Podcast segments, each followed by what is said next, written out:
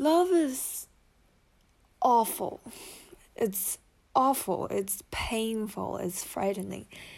Makes you doubt yourself, judge yourself, distance yourself from the other people in your life. Makes you selfish. Makes you creepy. Makes you obsessed with your hair. Makes you cruel. Makes you say and do things you never thought you would do. It's all any of us want, and it's hell when we get there. So, no wonder it's something that we don't want to do on our own. I was taught if we are born with love, then life is about choosing the right place to put it. People talk about that a lot. If feeling right when it feels right, it's easy. But I'm not sure that's true.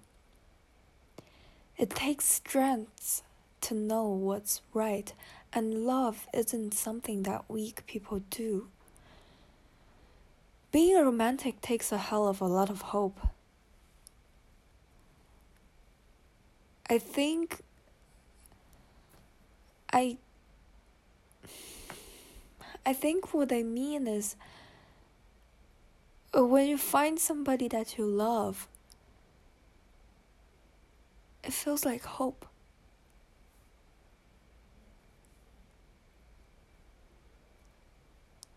So, thank you for bringing us all together here today to take words from this book of love.